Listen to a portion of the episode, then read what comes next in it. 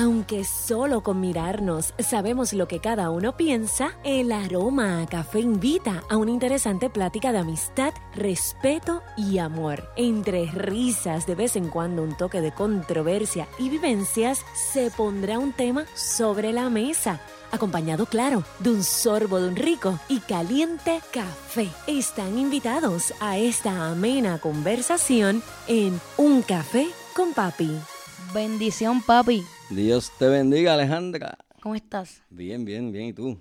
Muy bien, hoy 4 de mayo de 2019. Wow. Un café con papi. ¿Y qué? Hoy tenemos un episodio. ¿Cuál es el número? El episodio de hoy es el episodio número 48. Uh, hoy sábado. Hoy sábado. Eh, quiero recordarle a todas las personas que nos escuchan que nos pueden seguir a través de Instagram como Un Café con Papi. Si usted está escuchando ahora mismo esta gran conversación, este episodio, vaya a Instagram y escriba Un Café con Papi y denos seguir Mm. para que se mantenga al tanto de las siguientes importante. conversaciones y todo lo que viene por ahí. Nos sigan en las redes. Un Café con Papi. Oye, el café hoy está. ¿Tú sabes por qué sabe así? ¿Está caliente? Y, y es expreso. Oh, expreso. Esto no es cualquier café. No, brutal. Un café expreso. Qué bien. Oye, Ale. Porque como no es cualquier podcast, pues tampoco cualquier tampoco va a café. ser cualquier café. Eso así. Ale, dime algo. ¿Tenemos tema? Tenemos tema. ¿Y cuál es el tema? El tema del episodio de hoy se titula Cuando la ciencia aún no ha podido explicarlo. Wow, es un tema, me suena profundo cuando la ciencia aún no ha podido explicarlo. Y vamos, me imagino que vamos a ver qué cosa no ha podido explicar. ¿Y por qué ese tema? Ale? ¿Por qué el tema? ¿Qué? Yo, eh, fui- eh, tú y yo fuimos a ver una película Vimos una recientemente película. Sí, recientemente. eh, titulada Breakthrough. Breakthrough. De el- la protagoniza Marcel Ruiz. ¿Y quién es Marcel Ruiz? puer- un actor puertorriqueño. Eh, y tengo que decirlo, nieto de Silverio El nieto de Pérez. Silverio Pérez. Yo sé que Silverio va a decir, ah, él tiene nombre y apellido, Claro. ¿verdad? Pero dije Marcel Ruiz Sí, primero. exacto. Pero el nieto, el nieto de Silverio y... eh, Un jovencito, ¿verdad? ¿Cuántos sí, años tiene? 15 años. 15 años. Qué, Se tremendo. parece a Silverio para mí. Qué talentazo, ¿verdad? De verdad que, que hizo, hizo un papel extraordinario en esa película. Está todavía, está todavía en los cines. en cartelera, sí. Así que estuvo número uno en Puerto Rico hasta la semana antes de Avengers. Ahora está número tres. Eh, los invitamos a todos que vayan y vean esta gran película. Ya, ya es un actor de primer orden y parece, yo recuerdo cuando nació, que nació en el viejo San Juan Que Este hizo a Silverio Abuela por primera vez. y, y ya estamos, pues ya tenemos un actor ahí de primer orden. Y fuimos a ver esa película, esa película sin querer adelantar nada, ¿verdad? Ni- Sin ser spoiler. sin ser spoiler, porque no vamos a entrar en detalle. Pero esa película nos hizo reflexionar sobre este asunto de, Sobre los milagros. sobre los milagros, porque cuando la ciencia aún no ha podido explicarlo, y lo que estamos hablando es de los milagros. De hecho, yo quise. en- en- jun- juntos tú y yo escogimos el título del episodio. Sin embargo, yo le añadí eso de aún no ha podido explicarlo, porque nadie quita que en un futuro sí haya una explicación científica para algunos acontecimientos. Sí, eso es así. para ¿no? otros tal vez se mantenga en, en la búsqueda, el, el mundo de- del conocimiento, de la ciencia. Pero por eso quise poner aún no ha podido explicarlo. Cuando tú me enviaste eso, yo dije, Dios, ¿por qué? Y ahora entiendo. Porque la ciencia está en constante investigación. Sí, porque la, la cien- eh, la ciencia cree lo empírico, lo corroborable. Y puede ser que alguien me diga, ah, Alejandra, para eso todavía no hay explicación, pero se está estudiando, puede ser que en un futuro la haya. Y para ese beneficio, obviamente, me gustó, eh, quise titularlo eh, cuando la ciencia aún, o sea, todavía, o sea, aún con acento, no ha podido explicarlo. Eh, Sí, porque la ciencia eh, no va a colgar los guantes. O sea, cuando nosotros hablamos de un milagro, Y eso por... ellos van decir, bueno, hasta que no se corrobore con una explicación científica, pues Y eso está bien. sí, ¿verdad? A mí, a, a mí no, no me molesta que, que me... ah, por ejemplo, un milagro que vamos a hablar ahorita, sí, eh, que nos corresponde, nos toca muy nos toca personal. de cerca. A mí no me molestaría que ese milagro en, en particular me digan en un momento dado, mira, esta es la explicación científica, de eso. Científica. Bien, gracias. Sí, mira, Que-. Gracias. Bueno, de Sí. hecho, estaba leyendo, bueno, he leído algunos artículos que algunos de los milagros bíblicos que, que, ¿verdad? que narra la Biblia, eh, luego le han buscado explicaciones científicas, este, por lo menos la versión científica, ¿verdad? La iglesia sigue, eh, le atribuye a, a- a una deidad o poder divino, pero he leído sobre algunos que le han dado explicaciones científicas. Y que para mí, personalmente, no tiene contradicción. Por Eso te iba a ejemplo, preguntar. ¿Se puede mí- conjugar eso? ¿Se puede conjugar? Para mí, me pueden decir eh, que quisiera entrar después de esto en- en- En- para darle el ejemplo en específico. ese, sí. Eh, pero ya que lo, lo menciono, a mí me pueden decir ahora mismo, eso ocurrió por esto, esto y lo otro. O sea, no, tantos determinantes, Claro. pero que quiero dar después el ejemplo preciso. Entiendo. Y, y yo voy a seguir creyendo, eh, porque es, es casualidad que ocurrió en ese mismo instante. Antes de seguir el tema, que eh, como mencionamos la película de Breakthrough, Sí, la quería eh, darle a nuestros eh, eh, seguidores, oyentes, un- una explicación, una breve, un breve resumen, sin spoiler, Sin spoiler. de, de qué trata la película que protagoniza Marcel Ruiz. Trata de un evento basado, un hecho en la vida real, donde un joven eh, cae en hielo. Sí, eh, un lago que está congelado. Un lago que está congelado, se rompe el hielo y, y cae en esa agua fría. Y es eh, basado en, esa, en, la, en la historia de, de ese joven de 15 años, que su nombre es John Smith, Ese es el nombre de la, De la persona del, el del niño que, que- que vivió el, que el vivió suceso. evento. Entonces no digo nada más para que usted vaya a ver qué ocurre. Obviamente cuando vea la película va, va a ver eh, cuán, cuán, cuán dificultosa era la situación. Bien dramático. Eh, todo lo que, lo que vivió ese niño y, y lo que ocurre. No, Y se no, lo dejo ahí para lo que ocurre y que estén muy pendientes ya al final de la película en la aseveración del doctor, el Sí. especialista. Que a ti te tuvo que haber traído recuerdo. Sí, me, tu- me trajo recuerdo esa, esa Mm. aseveración y aceptación del doctor, que los doctores, pues como científicos al fin, y así lo dice, pues son escépticos, ¿verdad?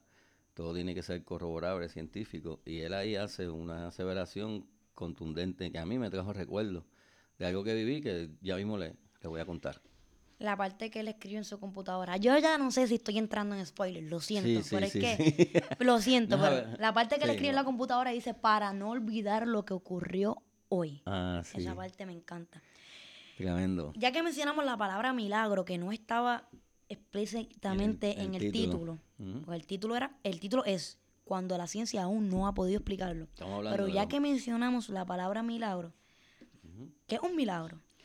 ¿Y- Bueno. ¿Y, qué, qué percepción tenemos nosotros sobre un milagro? Wow. Este, eso va a depender a quien se lo pregunte. Si se lo pregunta a un científico, pues va a decir pues que es un evento. Coincidencia for- fortuita. Sí, un evento paranormal, porque como no tiene una explicación, va a admitir que, que es algo paranormal, o sea, fuera de lo normal. Pero que, como tú dijiste ahorita, que aún no tiene una explicación, pero no implica que no la tiene. O sea, ellos están aceptando tener de que están aceptando de que de que es algo paranormal, que no hay una explicación por el momento, pero el científico no se lo va a atribuir a una deidad. O a menos que sea un científico cristiano. Ah, bueno. Pero si tú le preguntas a un Cristiano no, cristiano, alguna- a- alguna a- religión, alguna religión, debo decir. a una- alguna persona que profesa una religión, cual sea, pues el, el- el milagro es un evento que algo eh, sobrenatural y el que al que realizó eso le atribuyen eh, ese evento a, a la persona que ellos creen, al Dios que ellos creen. O sea, quiero dejar aquí claro que un milagro científicamente es definido como un, como un fenómeno paranormal y para eh, la- las distintas religiones o creencias se le denomina como, eh, como milagro, como algo que tal vez que se le pidió a, est- a este ser superior o que ese ser superior lo concedió. Exacto. Yo quiero eh, dejar claro eh, mi postura al respecto y es que yo pienso que esto pasa en todos lados. Cuando digo todos lados, me refiero a todas las religiones eh, o las creencias. Alejandra Coto, o sea, yo personalmente pienso que los milagros no son exclusivos de la religión cristiana. Como por, por ejemplo, ah, eso, eso, ese evento, ese milagro, te ocurrió a ti porque tú crees en el Dios que es. Tú crees en el Dios correcto. Y por eso fue que recibiste ese milagro. Para mí, este tipo de acontecimientos también podrían ocurrir, eh, digamos, en, en, otras creencias. ¿Quién, quién no quita que, que, que ese, esa oración, ese, ese clamor de una madre, eh, le, eh, sea concedido lo que está pidiendo? Solo que cada cual se lo atribuye a quien se lo quiera atribuir. Para mí, los milagros han ocurrido, ocurren y seguirán ocurriendo. Cada persona se lo agradece a quien se lo quiera agradecer. Nosotros los cristianos lo agradecemos a Dios, a Jesús, pero sabrá Dios, esa, expresión, sabrá Dios cuántos milagros o estos eventos increíbles ocurrieron, digamos, con los indígenas en Puerto Rico y ellos se lo agradecieron al sol o a la lluvia. Por eso yo valido, yo, yo siempre he tenido ese punto de vista y yo valido cuando dicen, ay, le, le pedí a no sé qué, lo que sea, mm. y me lo concedió. Yo no invalido eso, porque la, quizás se lo pidió a quien yo no le pediría. Pero yo no voy a invalidar el hecho de que sí ocurrió, ¿verdad? De que, de que se el, dio. El universo es tan grande. Tan grande, exacto. Que uno limitarlo solamente a, a, algo específico.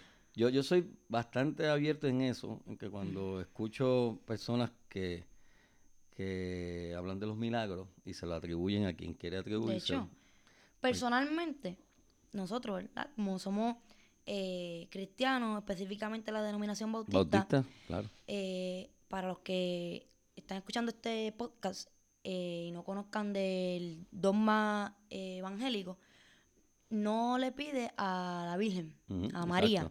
Nosotros no, nosotros nosotros no oramos ni rezamos a, la Virgen, a la Madre de Jesús, sino directamente a Dios. Y lo pedimos en nombre de Jesús. Pero yo no quito que una persona que lo, lo pidió a, María, a la Virgen, hizo ese clamor con fervor a esa persona que cree que puede concedérselo, eh, haya recibido un milagro. nosotros acá en la tierra nos queremos poner como que a esto sí, esto, no. no. nos pongamos en esa posición. Escuchemos la, bendición que recibió esa persona y no entre usted con, con un latigazo decirle que está mal. porque eso. Exactamente, yo así yo lo veo. este No haga eso. Y yo, y yo digo, mira, pues sí, se dio un milagro. escucho, escucho el, evento que, que pudo presenciar y que aconteció en su vida. Sí. Es decir, que los milagros se pueden darle de mucha perspectiva. Mira, Ale, yo estaba leyendo esta semana un artículo que se llama eh, la ciencia e, es una, el artículo tiene una, un interrogativo. La ciencia debería admitir la existencia de los milagros. ese el, el, título lo encontré interesante. La ciencia debería admitir la existencia de los milagros. Y entonces dice lo que separa a la ciencia de la religión, que yo encuentro que, pueden conjugarse, fíjate, es la naturaleza de lo que unos y otros entienden por milagro.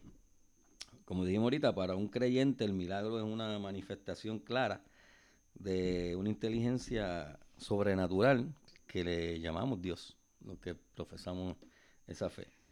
Para un científico, un milagro es algo cuya explicación aún, ese aún es importante, no se conoce. Sí, ese aún es con eh, acento, que equivale todavía. A todavía, exacto, que todavía no se conoce. E incluso aunque se conociera, seguiría produciendo asombro. Así que este, yo, Exactamente, aunque tenga explicación científica, empírica, y corroborable. Sigue asombrando. Sigue asombrando. Ahí llegamos. ¿Iba, a no, no. Y ahí llegamos al punto que, que yo quería tal vez abarcar ahorita, pero por no adentrarme en el ejemplo específico en ese momento, no lo toqué de afuera. Y eh, fue en el momento que yo estaba hablando de, si a mí me dijeran, mira, eso, ocur- eso ocurrió por esto, por aquello, por lo otro, yo aún seguiría creyendo. Ah, Queridos eh, seguidores y de Un Café con Papi, a lo que yo me estaba eh, refiriendo es a mi milagro. Eh, para todos aquellos que no me conocen, yo nací el 15 de febrero del 1994 y a mí me dio una trombosis renal, Estando en el vientre de tu estando en el vientre de mi madre y allí en una arteria eh, expl- explotó, se puede decir así. Sí, yo no tengo la este- palabra, ¿verdad? El término científico, Una- colapsó. Sí, una trombosis renal, que, se- que trombosó, que sí, como, como que reventó. Y Reventó, sí. esa eh, arteria cicatrizó Se selló, y eh, surgió una nueva justo al lado. que conectó con la parte de arriba, para que siguiera fluyendo la sangre. Cuando que- eh, todo esto me lo cuentan mis papás, ¿verdad? Desde ajá. pequeña, mi milagro de, eh, de vida. El, el doctor eh, no podía, no entendía lo, lo que había ocurrido, él estaba asombrado y enviaron, ¿verdad? Los, los resultados a, a Boston. Sí, porque reflejó, te hicieron estudios porque eh, tu pediatra notó que, que no estaba actua- interactuando bien, ¿no? En movimiento y eso, y te mandó a hacer todos los estudios. Y entonces en unos reflejos que tenía unos niveles altos de, de calcio. Y entonces eso era un gran interrogante, ¿por qué tan altos esos niveles de calcio? Si todavía ella no, no tiene una alimentación alta en calcio, ¿por qué? Entonces siguieron haciendo estudios y en, en uno de los estudios se reveló lo que tú dijiste, que se veía Esa calcificación. esa calcificación y esa ramificación por el lado, conectando, lo que en algún momento eso ocurrió mientras estabas en la gestación en la barriga de tu mamá. Y entonces ahí el doctor aquí no tenía explicación Lo envió a Boston. al Boston Children, Children's Hospital. Hospital eh, para que le, le arrojaran luz sobre eso. Y de allá que le contestaron, papi. Ah, bueno, pues allá todos estábamos en la expectativa, ¿verdad? Y, y ellos, el doctor de acá nos, nos sentó así en la mesa. Dijo, mira, de allá ellos dicen que no hay una explicación científica para eso que ocurrió. Y Si entonces, usted lo quiere atribuir. si usted lo quiere atribuir a lo que ustedes creen o a otra Así es. fuerza, pero del término científico ellos no, No tenían una no- explicación por en, el momento. en ese momento. ese momento. Aquí, aquí llegamos eh, Y yo lo, entonces tu mamá y yo declaramos que era un milagro. era un milagro. Y se lo atribuyeron y agradecieron a Dios, Al Dios que que ustedes creían, claro. que ustedes creen. Y que ustedes creían en ese momento.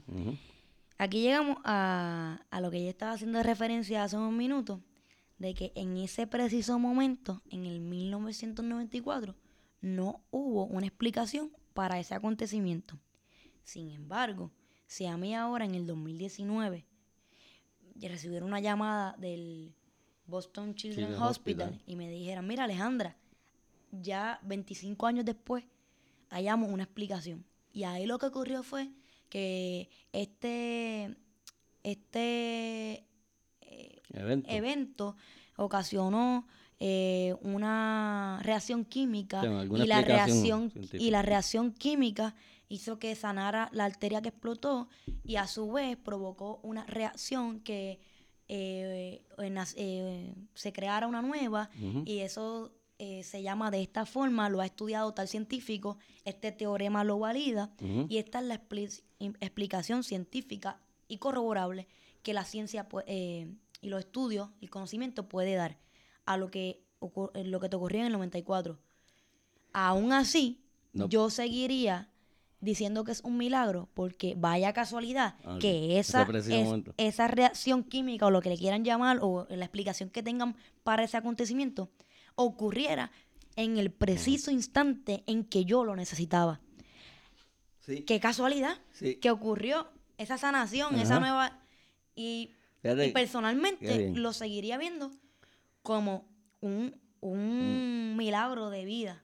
un evento sobrenatural y no puede- aunque tenga Un una explicación sí. científica, no Se le puede llamar sobrenatural, No va a no perder y no, va- tú- no, no perdería ese calificativo de, de milagro, no. Y que ocurriera, eh, tú que estás hablando de preciso momento, en el preciso momento en que se hacen peticiones. Déjale, ahora mismo. Dije, "Déjale". Ah, papi, es que ahora mismo estaba pensando en eso. Tenía en mi mente. Yo me imagino que la piba, primera Sí. iglesia bautista de Aguas Buenas, en, en ese instante estaba orando. Porque Luz María Rodríguez acaba de dar a luz y, y- y Alejandra estaba en el hospital y había una iglesia orando. Eh, me imagino a abuela Jeñín orando, como acostumbra hacer. Mis tíos, mi- mis tías, mis seres Así fue. queridos orando. Y para mí que grandes cosas suceden cuando Sí. hay un pueblo unido orando. Yo creo, de hecho, Tienen que ver la película yo, yo, de, yo, de la que estamos hablando yo ahorita, vi, de yo leí en algún libro que no me acuerdo ahora, en algún momento de mi vida, un, un estudio sobre el efecto de la oración como cuando eh, como grupo colectivo que está unido en un mismo instante por una misma razón y que están todos en comunión, conectados. Eh, eh, había un eh, se hizo un estudio sobre, sobre esa conexión que existe entre un grupo de personas que están Como una red. Eh, como una red, Ujú. en un mismo lugar por una misma situación. Ok. Un- y Unánimes. así yo me lo imagino. Estando todos unánimes. Yo, así yo, yo lo imagino. Sí. Y qué cosa, ¿verdad? Mira. Que un pueblo orando, una iglesia orando, y Alejandra tiene una arteria más. Cuando, cuando el Boston Children's Hospital eh, no, no tenía una explicación científica para eso, yo sabía, ¿verdad? Que, que era un milagro. Porque yo digo, doctor, lo que usted no sabe es que eh, todos los días yo ponía ¿verdad? la mano en, la, en el vientre de mi, de mi esposa y yo dije, señor, yo no sé qué se está formando ahora ahí. Yo no soy científico. qué tormenta se está formando. Yo, yo no sé qué, qué se está formando hoy. Si son los bracitos, eh, las piernitas, los riñones, pero lo, lo que se esté formando, eh, que se esté formando bien. Y yo me imagino que en ese Amén. momento que estaba, Eh, en ese momento que estaba la formación, eh, en ese momento que, eh, que tú alzaste ese, ese clamor al cielo, esa oración. eh, ocurrió eso, esa, esa, ocurrió. cal- esa calcificación. Yo, yo, yo así mismo lo, lo imagino, lo visualizo. Probablemente a mí eh, dándome la trombosis renal o ese acontecimiento y probablemente en ese mismo día papi con su mano en, en, en el vientre de mami alzando al cielo una oración por mí. Eh, eh, así que la oración de un, de un pueblo un- eh, unido en fe no puede ser eh, eh, de- no puede de- ser desvalorizada pues, Mm. Como o cuando las personas creen eh, lo ven como menos como como, a- como algo Subestimada. Sube- no puede ser subestimada, gracias a la palabra.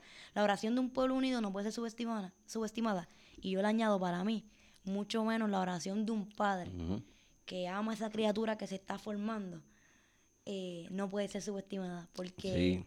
eh, esa oración con un corazón, ¿verdad? Contrito y humillado, es escuchada. Y, y estar unánime porque tu mamá y yo pues estábamos unidos en eso. Que cuando orábamos, orábamos los dos. O sea, desde el, desde el momento que nos enteramos que ella estaba embarazada, y esto igual que tus hermanas, desde ese momento ella y yo orábamos cada día. Y, y pues no es en vano. Así que todavía, ¿verdad? Yo estoy esperando como la, la respuesta del Boston Ay, yo creo que yo voy a escribir, me está dando como curiosidad. para que me digan qué pasó, pero yo eh, esto lo he contado muchas veces, tú sabes que sí. Y siempre me, me emociona. Sí. Así que ese es tu milagro. Ese, ese es mi milagro. Pero hay otros, hay otros, hay muchos, ¿no? Yo, yo recuerdo otro evento cercano, obviamente, a nosotros que tú siempre me has contado. Y es cuando mami estaba embarazada de la gemela. Oh, Que eh, le mandaron a hacer una, una prueba, un estudio. Y tú, Una tienes, tú tienes que enviarlo en cierto momento a cierto lugar. Una amniocentesis, que le sacan líquido amniótico para ver si las gemelas estaban ya maduras. Tú y tú sabes. tienes que enviar, es, llevar esa prueba personalmente a un laboratorio. ¿En qué pueblo? Era en Guaynabo, desde Y- Caguas a Guaynabo. Y tú no conocías el lugar. No Estaba había GPS, no había nada de eso. No había GPS, no había celular. Eh, y... Y la muestra, la muestra, eh, primero que para tomar esa muestra, vamos a poner esto en perspectiva, tu mamá, tu mamá llevaba setenta y pico días acostada, porque cuando estaba embarazada de tus hermanas, de las gemelas, cinco meses de embarazo, eh, se puso de parto. Y eso, pues si la nena le dan con nacer, eh, probablemente se, no se iba a lograr. Así que tu mamá se tuvo que acostar 72 días en una cama, en un hospital, para lograr eso. Ya la doctora dijo, la doctora Melvana, "Va- vamos a hacerte una amniocentesis, vamos a sacar el líquido amniótico para ver si los, las nenas ya están maduras, sus pulmones están maduros y podamos hacerte una cesárea. Vimos la luz del día. Entonces se intentó hacer la prueba, no se pudo, se estaba moviendo mucho. Menos que era Noelia, Menos que era Noelia. Noelia. Menos que era Noelia. Y entonces no se pudo y volvieron otra vez a subir a tu mamá. Ella estaba bien triste. Luego lo volvieron a intentar y se pudo sacar el líquido amniótico. Y la doctora me dice, lleva esto a tal sitio. Tienes que llegar antes de que Antes cierre, de obviamente. que cierren. Y era un viernes. Y yo arranqué para San Juan. Este, me perdí. Ya iban a ser la hora de cerrar. Se, si- se perdía la prueba. Entonces ya yo no sabía qué hacer. Yo pues detuve el carro y dije, bueno señor, este, envía a alguien, haz algo, ya yo no puedo. Y entonces de momento se paró un cartero que venía en una guagua y no, él me manda a parar. Me manda a parar, a detener y "Hey, ¿cómo estás? Me sal- saluda? Me saluda como si me conociera toda la vida. Y, y entonces, y yo, pues bien, tú sabes que si a ti te saludan, tú saludas. Y, y me dice, ¿qué haces por ahí? Yo, bueno, es que expliqué. Estoy buscando un sitio, no lo consigo. Y, ¿Cuál es? Y yo le digo, este laboratorio. Ah, sí, esto es aquí, mira, detrás del canal 4. Ahí está. Y yo, pues, pues dije, ay, gracias. Cuando iba a arrancar, me mandé a detener nuevamente. Mira, para un momento. Eh, ¿tú me conoces a mí? Y yo, bueno, no sé, yo, hay mucha gente, ¿verdad?, que uno conoce y después no se acuerda, quizás. Dice, es que yo no te conozco. Eh, yo me paré porque algo me dijo, detente y pregúntale. Eh, yo me imagino que en ese momento probablemente puede, sabrá Dios, pudo haber sido que él en el momento te confundió con otra persona y decidió saludarte, pero al final de la conversación, al final de la conversación se da cuenta que, espérate, yo no conozco a este señor que yo acabo de tener y acabo de saludar. Sentí algo que me dijera que le hablara. Y qué casualidad, papi, Sí. que esa persona que era Un cartero, un GPS. un cartero, un GPS ambulante. sí, mira lo que me envió. Eh, y, y a ellos le expliqué, yo dije, mira, lo que pasa es que yo estoy perdido. Y le expliqué por esto y esto y esto. Y así que tú me, tú me mandaste a llamar porque Dios te envió a ti. O sea, yo lo atribuí rápido. Yo quiero aquí resaltar que, y lo, lo, lo resalto para aplicármelo, y, y que quede aquí en récord, y cuando yo revisite estas conversaciones lo- en un futuro, eh, yo, Alejandra Coto del 2019, me lo esté re- eh, recordando, tal vez a la Alejandra del 2025, no sé en qué año yo vuelva tal vez a escuchar esta misma conversación, Ajá. que en ese momento de ansiedad, de desespero, de qué voy a hacer, Eh, tu reacción fue detenerte y orar y levantar un clamor al cielo. Dios mío, ya yo no sé qué hacer. sí. Ayúdame. Pedir aus- eh, auxilio, pedir eh, socorro. Que muchas veces, a veces, cuando uno está preocupado o eh, ansioso o estresado, a veces, que es humano, es de humano también, obviamente, llorar Sí. o hasta perder la calma o enojarse. Pero que este evento me recuerda que lo que tengo que hacer es detenerme un momento y alzar una oración al cielo. Y ahí voy a encontrar Ajá. Eh, paz, consuelo Eso y así. posiblemente una contestación. Excelente. Eh, Qué bien, qué bien visto eso. sí, no la- fíjate, no lo había visto así. En la confusión. detente y clama, ora Exacto. a quien tú le creas, que te ilu- ilumine. Eh, Y, y como resultado de eso, este, llevé la prueba, llevé el resultado de la doctora. El resultado fue que las nenas estaban, Noel y Valeria estaban maduros sus pulmones. La doctora dijo, pues ya está, podemos hacer cesárea. iban a nacer, pues no tenían nueve meses, pero ya podían eh, pues, respirar por sí mismas. Y eso era viernes, y ella dijo, ay, no vamos a hacerlo mañana sábado porque el hospital me gusta Que hacer esté todo eso, que completo. esté todo completo. Vamos a dar para el lunes. Lunes 20 de mayo. Del 1991. Así es que ese día, yo dije, mira qué bien, el lunes cumpleaños Luz María. Este, así que ese fue el regalo de cumpleaños de Luzma, las dos gemelas. Mami, ese día, mami ese día celebraba 27 años. Así que tus hermanas también son. Así que este mes, pros- este mes, por- eh, ya dentro de varias semanas, vamos a estar celebrando 28 años De eso. de ese milagro y 55 años de mami. Y De- todavía. De, mami que parte vi- vital de ese milagro. Sí. Porque cuando desde siempre que tú me has contado la historia Mm. de mami, eh, yo la miro más, No. más como mamá, la tengo como, no sé, un pedestal de Sí. madre abnegada. Una titana. Que le pregunté a la doctora qué yo tengo que hacer para que mis dos hijas se den, Claro. nazcan. Y le dijo, Luma, ¿tú quieres saber? Pues acostarte hasta que Ajá. nazcan. Porque Dios va a- 72 días en una cama. acostada. Dios va a hacer su parte, pero uno también tiene que hacer la suya. exacto, ser diligente. Ser dirigente, ella se acostó ahí como una campeona, 72 días acostadita. Te en amo, un- mami. En un hospital.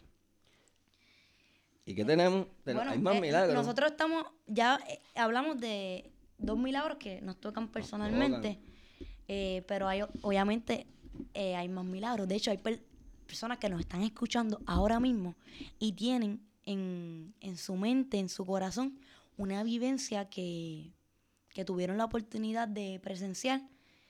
Y si usted lo quiere compartir con Ah, nosotros a través de las redes sociales, un comentario, escríbalo por ahí. nosotros disfrutamos mucho leer su- sus mensajes y con mucho gusto le, le contestamos y así ustedes también forman parte de esta gran conversación entre padre e hija. Así también ustedes van eh, siendo parte de un café con papi, así que le invitamos que nos escriban a través de. Facebook en un café con papi. Café con Qué Papi. milagro usted ha tenido la bendición de, de vivir, de tener. Qué, o qué fenómeno paranormal, como usted lo quiera Como llamar, quiera llamar, eh, usted, usted tiene. no hay problema con eso, no hay, no hay, eh, se puede conjugar, ¿verdad? La ciencia y la religión. Es más, yo quiero tomarme, ah, Dios, ¿Sí, no? yo quiero tomarme hasta un atrevimiento. Y si usted está escuchando este episodio en este momento y usted tiene en su mente y en su corazón algo que usted quiere que eventualmente contarlo como un milagro de vida, declárelo.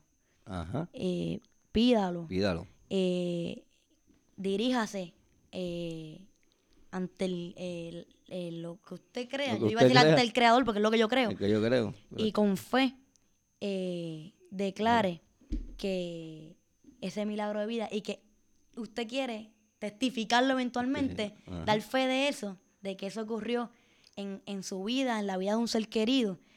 Y aunque la ciencia no pueda explicarlo, usted puede dar fe de que lo presenció, de que lo vivió y, y que así aconteció en su vida. Así que si en este momento usted no, no tiene un milagro que contar en, en el comentario de Facebook, pero tiene una petición en su corazón, Pídalo.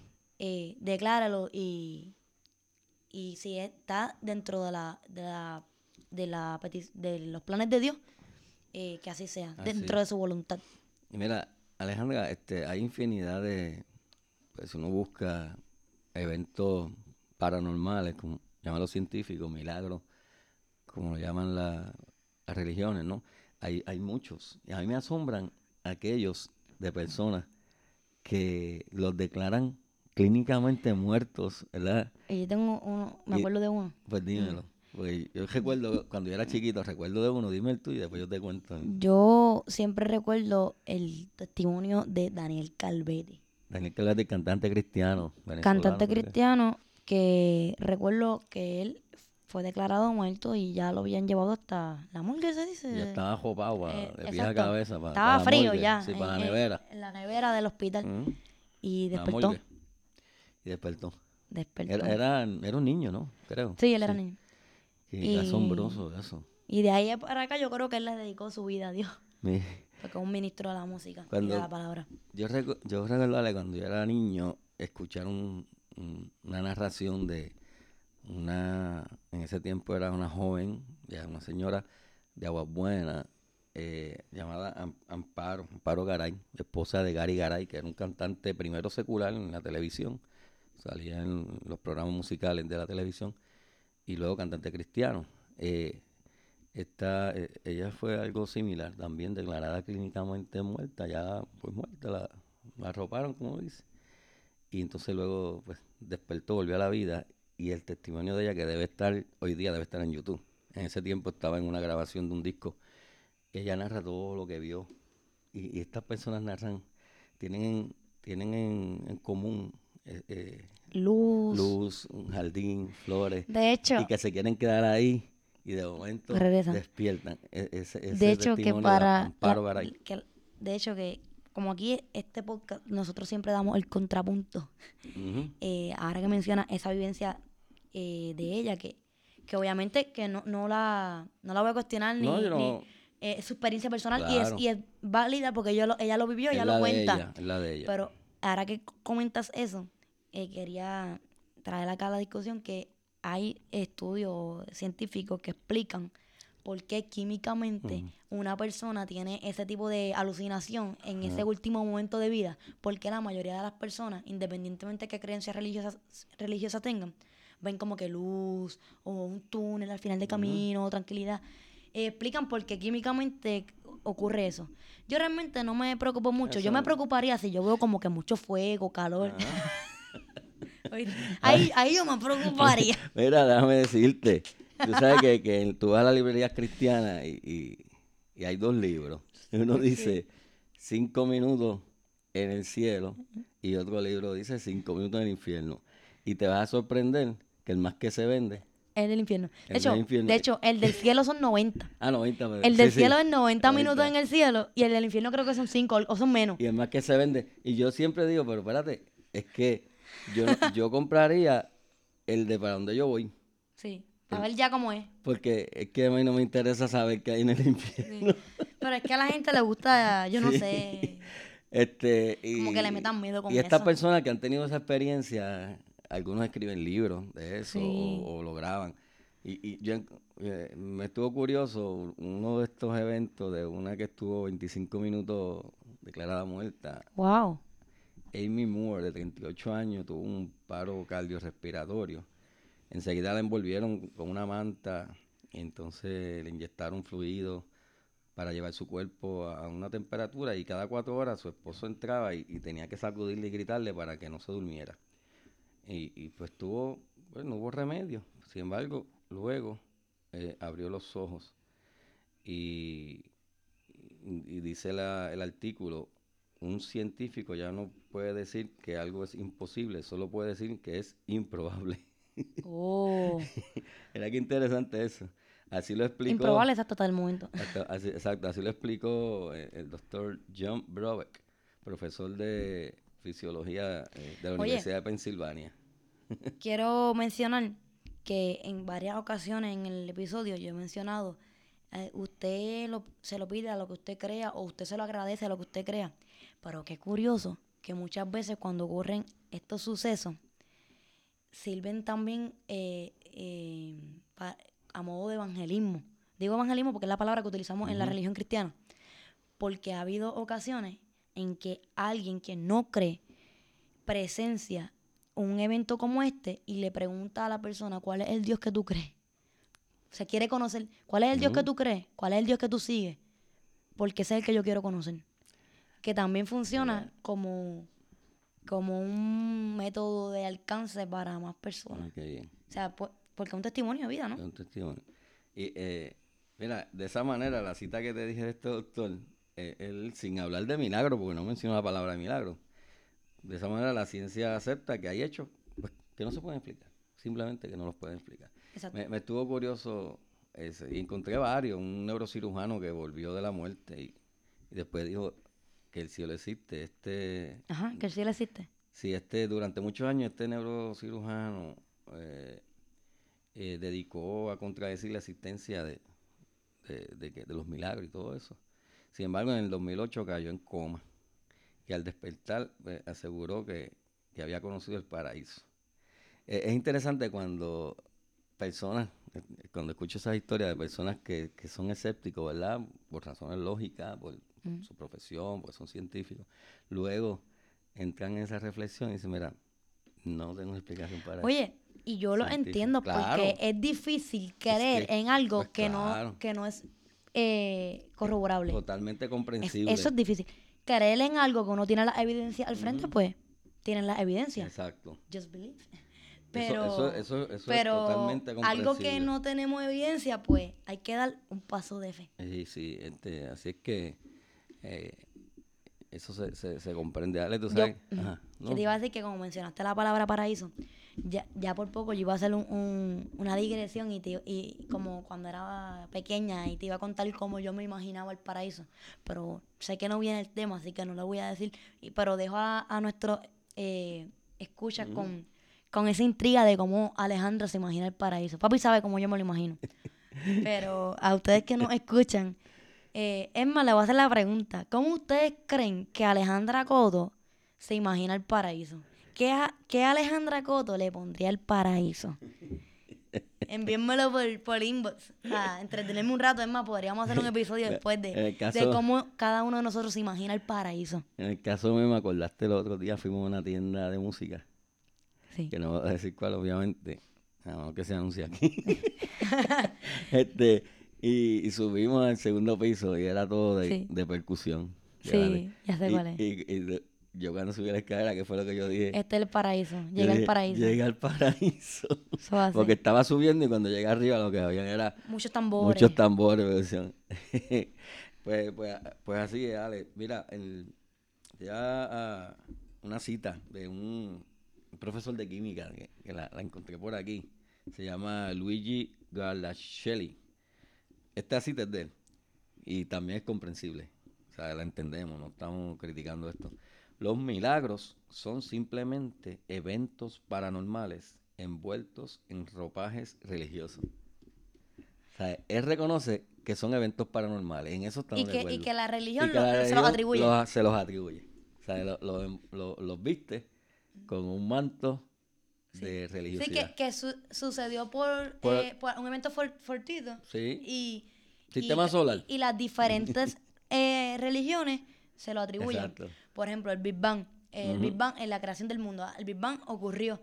Y entonces el cristianismo a eso eh, le pone un nombre. Exacto. Y entonces la otra religión le pone un nombre. Y eso, ¿verdad? Este, ese- ese es su- esa cita la encontré. Está interesante esa, ti- esa cita. Tú sabes que ahorita hablábamos, Ale, de, de, de que si se pueden armonizar ambas cosas, ¿verdad? La, la Universidad de Rice entrevistó a más de, cuando digo ambas cosas es que, que, que sea compatible, se pueda conjugar se- la se- ciencia, Creer en la ciencia y creer en Dios. exacto. La Universidad de, de Rice hizo un estudio donde entrevistó a más de 10.000 ciu- estadounidenses y, y más de la mitad dijo que la ciencia y religión pueden trabajar juntas. Más de la mitad. Más de la mitad que eran, los que entrevistaron, eran eh, cristianos, católicos y protestantes. Y ellos dijeron que la ciencia y la religión pueden trabajar juntas. Tú sabes Mira qué que- interesante. que yo tuve dos profesores en la universidad eh, que ambos enseñaban el curso de ciencias biológicas. Eh, uno es ateo y el otro es pastor de una iglesia. Yo, eh, yo tomé el curso con el ateo.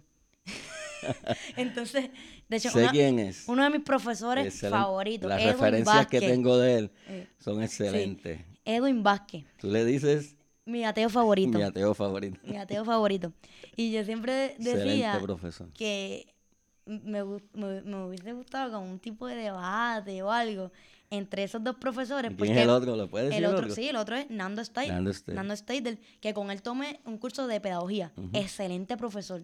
Ambos son excelentes profesores. un debate y, entre ambos. y siempre decía, siempre me preguntaba, y todavía me pregunto, wow, ¿cómo Steidel enseña la clase de, de, digamos, fundamentos eh, de, Educación. de biología, ¿no? Biología, En el momento, digamos, de la teoría del, del creacionismo, la del Big Bang, la, obviamente porque tiene unas creencias religiosas. y, y eso está muy bien, eso se respeta. Pero en el aspecto de profesor, ¿cómo se puede ser profesor de biología y pastor. Eh, Pues- y entonces por eso yo decía que me, me, me me resultaría inter- hasta interesante ver un debate entre ellos dos. Pues él ha demostrado que se puede. Sí, de hecho lo, lo, lo, lo lleva a cabo Qué bien. y muy bien. O sea, por lo tanto, hecho, es, compatible.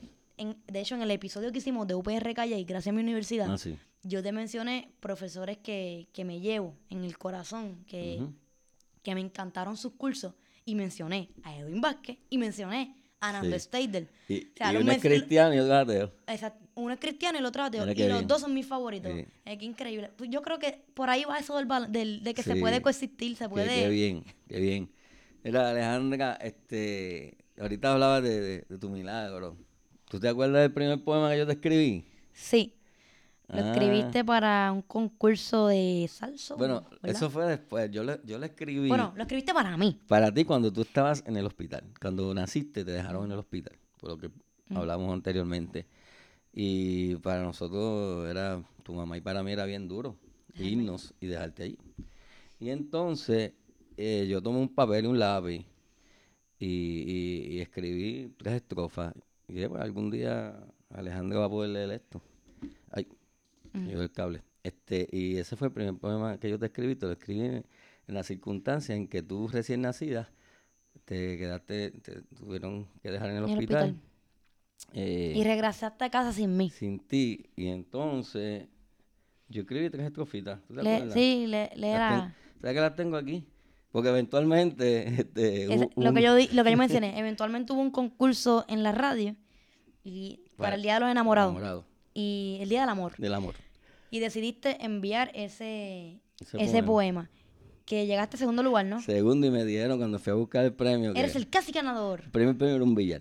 Y el segundo premio era un sistema de sonido para el carro. Cuando yo fui, una vez del programa me dijo, mira, a mí el que me gustó fue el tuyo.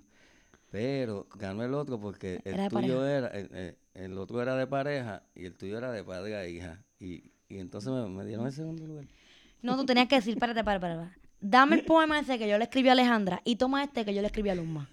Exacto, mira, hubiese enviado uno. Envié el que no tenía, el que, el que no tenía que... Sí. Porque probablemente ellos estaban buscando algo de amor filial y no amor paterno filial. Pues en ese contexto de Amor que- eros, perdón. Ellos estaban buscando algo de amor eros. En ese contexto de, de cuando hablamos ahorita de tu milagro siendo bebecita, que te, te dejamos allí en el hospital, pues yo escribí esto. Y se llama Alejandra. Eh, tiene tres tiempos, porque en la mañana, al mediodía, si yo no estaba en la mañana, si yo no estaba al mediodía, si no estaba en la noche. En la mañana, la ternura de un rocío mañanero que despierta refrescante la alborada, se conjuga con el canto del jilguero y bendicen fiel tu nombre, Alejandra. Al mediodía, logra el sol su culminante altura para asomar risueño su expresión, anhelando ver tu infantil ternura, el candor de lo celeste en bendición. Y en la noche se despide la lumbrera en el ocaso, envidiándole a la luna su presencia, venturosa, pues te duerme en su regazo, en vigilia, observando tu inocencia. Te ama tu papá. Un beso. Te amo. Te amo. Qué hermoso. Gracias por esas palabras y por ese poema que siempre guardo y llevo conmigo. Y ahora no solo lo tengo escrito, sino que también lo tengo eh, en tu voz. Lo, lo voy a atesorar en, en estas grabaciones. Wow, que, quedó para la posteridad. pa- eh, palabras de Moncoto. Eh, cuando ya esté viejito así, no puedo hablar. No, que siempre, siempre vamos a poder conversar. Ajá. Eso mira, así. tú sabes que ya estamos terminando este tema, ¿verdad? Pero hoy, hoy sábado es, eh, no queríamos pasar sin dejar de ¿verdad? terminar el programa sin mencionar que esta semana, pues, fue el fallecimiento de Rafael Hernández Colón, ¿verdad? Es Eh, gobernador de es Puerto gobernador Rico. de Puerto Rico y precisamente hoy, hoy sábado eh, es el sepelio. Este, y pues falleció Rafael a Hernández sus Colón, 82 años ¿verdad? de oriundo de Ponce. De Ponce y muere murió el jueves pasado, el jueves 2, 2 de mayo. Y yo me levanté en la mañana temprano, estaba oyendo una estación de noticias y ahí interrumpieron la programación para, para notificar el fallecimiento de Rafael Hernández Colón, que, que bueno, ya, ya durante toda esta semana han, han, dicho tantas cosas de él, ¿verdad? Los 26 años, secretario de Justicia, presidente de la Cámara, el gobernador más joven. Esos datos de, de la edad, sí. eh, los logros que y las metas que alcanzó a tan temprana edad, me sorprendieron. Sí. Y, y, y el, el, dato casual. Gobernador a los 36, ¿verdad? Sí. Y, y, y, pues me acordé también de, de, cuando murió Luis Muñoz Marín y precisamente fue en esos días. y yo, yo tengo un, un recuerdo, una anécdota de... En el 80. Algo que tú me has contado toda tu vida, que ocurrió ese día. Era, yo, yo, no sé yo si creo tiempo. Que, yo, yo creo que Angwit hasta te lo comentó por Facebook, Sí, ¿verdad? porque fue en el, en el, bueno, dentro del contexto de la, de la tristeza, ¿verdad? De, de, de, esta partida, pues recordé un, algo que me ocurrió a mí. Yo era repartidor de periódico en el 1980 y, y el, el 30 de abril, miércoles, muere Luis Muñoz Marín. Pero el periódico del primero de mayo, que es jueves, que ya es el periódico que reseña el fallecimiento, ¿verdad? Del otro día. Pues yo tenía 100 personas que esperaban ese periódico y muchos eran populares. y yo no lo fui a repartir porque creo que estaba lloviendo, me tomó el día, tenía que ir para la escuela, porque eso fue un jueves. Y no pude repartir esos periódicos de Alejandra. Y hasta ahí el último día de papi como repartidor de periódicos. Y fueron 100 periódicos que reseñaban la muerte de Luis Muñoz Marín. Y fíjate que ¿Y al menos no guardaste uno? No guardé ninguno. Oh. Y que y casualmente cuando anuncian la muerte de Hernández Colón, yo, mira, pero, yo dije, mira, pero la muerte de Hernández Colón tal día como hoy, hace, 20, hace 39 años, se estaba sepultando Luis Muñoz Marín. Qué coincidencia. Y después lo, en los distintos programas lo estaban diciendo de, de, que se dio esa... Tal vez lo vieron en tu Facebook. Sí, queríamos mencionar ese evento porque fue muy significativo esta semana, ¿verdad, Alejandro? Sí. Y bueno, unirnos también a, a la familia, ¿verdad? Exacto. Eh, expresarle nuestra condolencia. Condolencia. Y acompañarlo pues. en los sentimientos. Alejandra, ¿y por ahí viene el evento? Sí, por ahí viene un café con papi el evento. Este próximo 15 de junio.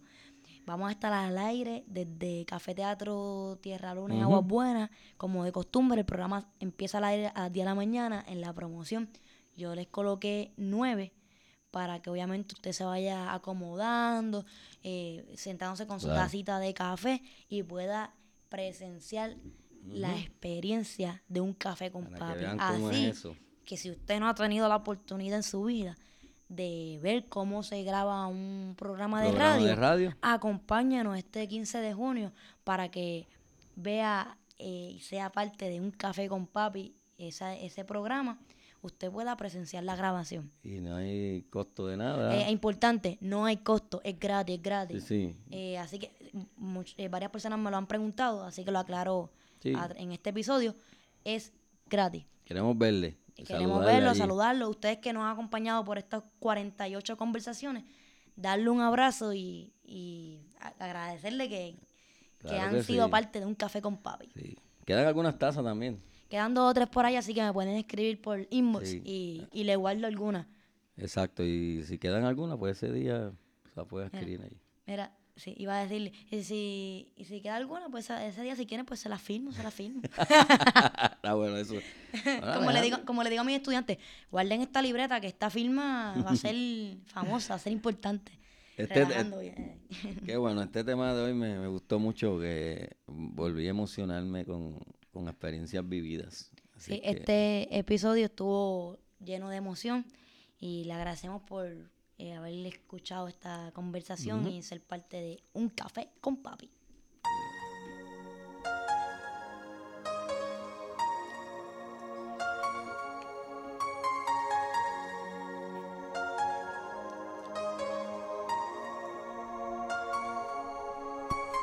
Queremos ampliar nuestra mesa y extender nuestra conversación. Hay café para todos y el respeto y el cariño se extiende para ti. Comparte este programa y únete a nuestra plática a través de Un Café con Papi. Búscanos y síguenos en las redes sociales como Un Café con papi. Amamos con el alma a nuestras madres. Sin embargo, nunca debe haber una excusa al momento de sentarse a la mesa, intercambiar miradas, desenredar y tejer conversaciones mientras tomamos un café con papi.